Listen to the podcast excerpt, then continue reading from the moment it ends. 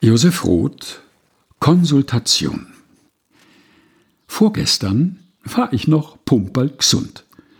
Ich schwamm wie eine Forelle durch das Gewässer des Lebens und plätscherte in Ereignissen. Ich ließ die Stunden durch die Finger gleiten wie leichte Sandkörner und jonglierte mit der Gegenwart. Auf meiner Nasenspitze balancierte steif und würdig wie ein Stock der Ernst des Lebens. Er drohte jeden Augenblick herunterzufallen, wenn ich das Gleichgewicht verlor. Der Tod schwebte wie ein leichtes Wolkenschiffchen am fernsten Horizontrand meiner Tage, unerreichbar wie ein Pass und unwahrscheinlich wie ein Völkerbund. Ich liebte noch Frauen und Bücher. Ich verliebte mich in Bücher und blätterte in Frauenseelen. Unangenehmen Verwirklichungen, die wie Sandbänke aus meinem Gewässer ragten, schwamm ich gewandt aus dem Wege. Peinliche Zufälligkeiten stieß ich hinunter auf den Grund. Mit waghalsigen Kopfsprüngen stürzte ich mich in kinodramatische Situationen. Der Reiz des Lebens durchprickelte meine Haut wie ein elektrischer Strom von anderthalb Milliampere.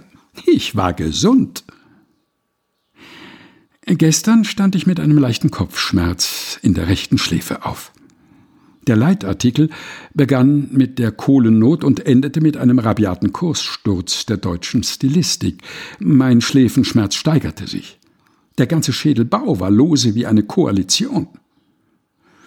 Ein Kollege sagte mir, das sei eine Stirnhöhlenentzündung. Es sei eine sehr langwierige, schmerzhafte Krankheit, triumphierte er. Man müsse zu einem Arzt. Um meinen Kollegen zu ärgern, beschloss ich, mit Hilfe eines Doktors gesund zu werden. Der Doktor untersuchte und fand nichts Stirnhöhlenentzündungsartiges. Um aber der Wissenschaft zu einem Triumph über die Materie zu verhelfen, untersuchte er mich ganz. Er fand einen veralteten Rachenkatar, einen erneuerten Bronchialkatar, einen chronischen Lungenspitzenkatar, eine leichte Magenreizung, schwere Neurasthenie, hochgradig sich steigernde Neuralgie, beginnende Altersschwäche verbunden mit Anzeichen von jugendlichem Schwachsinn. Ich bestehe aus lauter Kataren und Reizungen.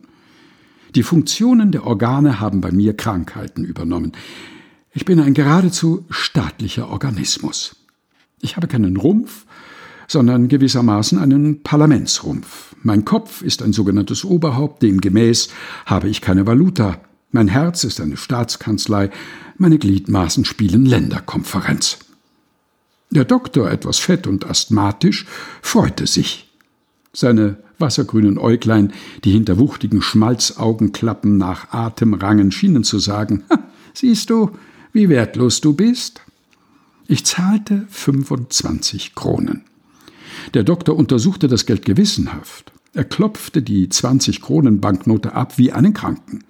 Dann schnaufte er freundlich: Mein Herr, Sie können noch immerhin fünf Jahre leben. Mein Kollege triumphierte. Er sagte mir, Du.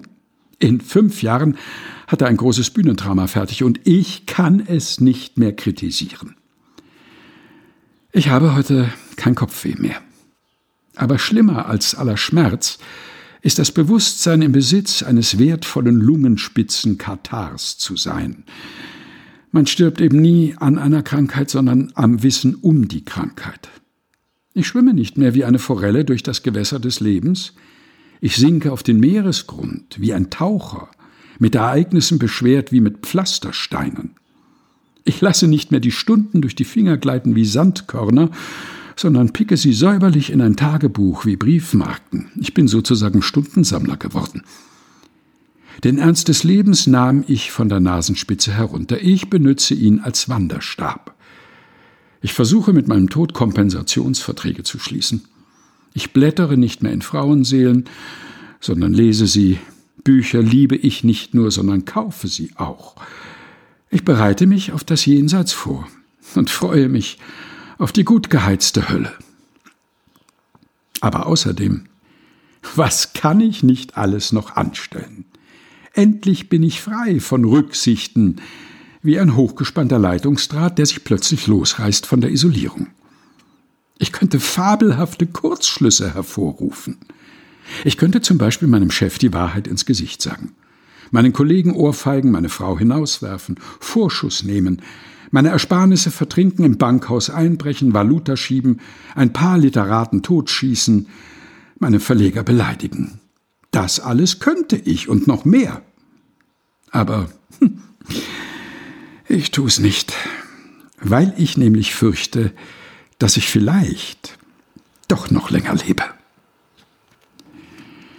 Josef Roth Konsultation aus Der neue Tag vom 28. November 1919. Gelesen von Helga Heinold.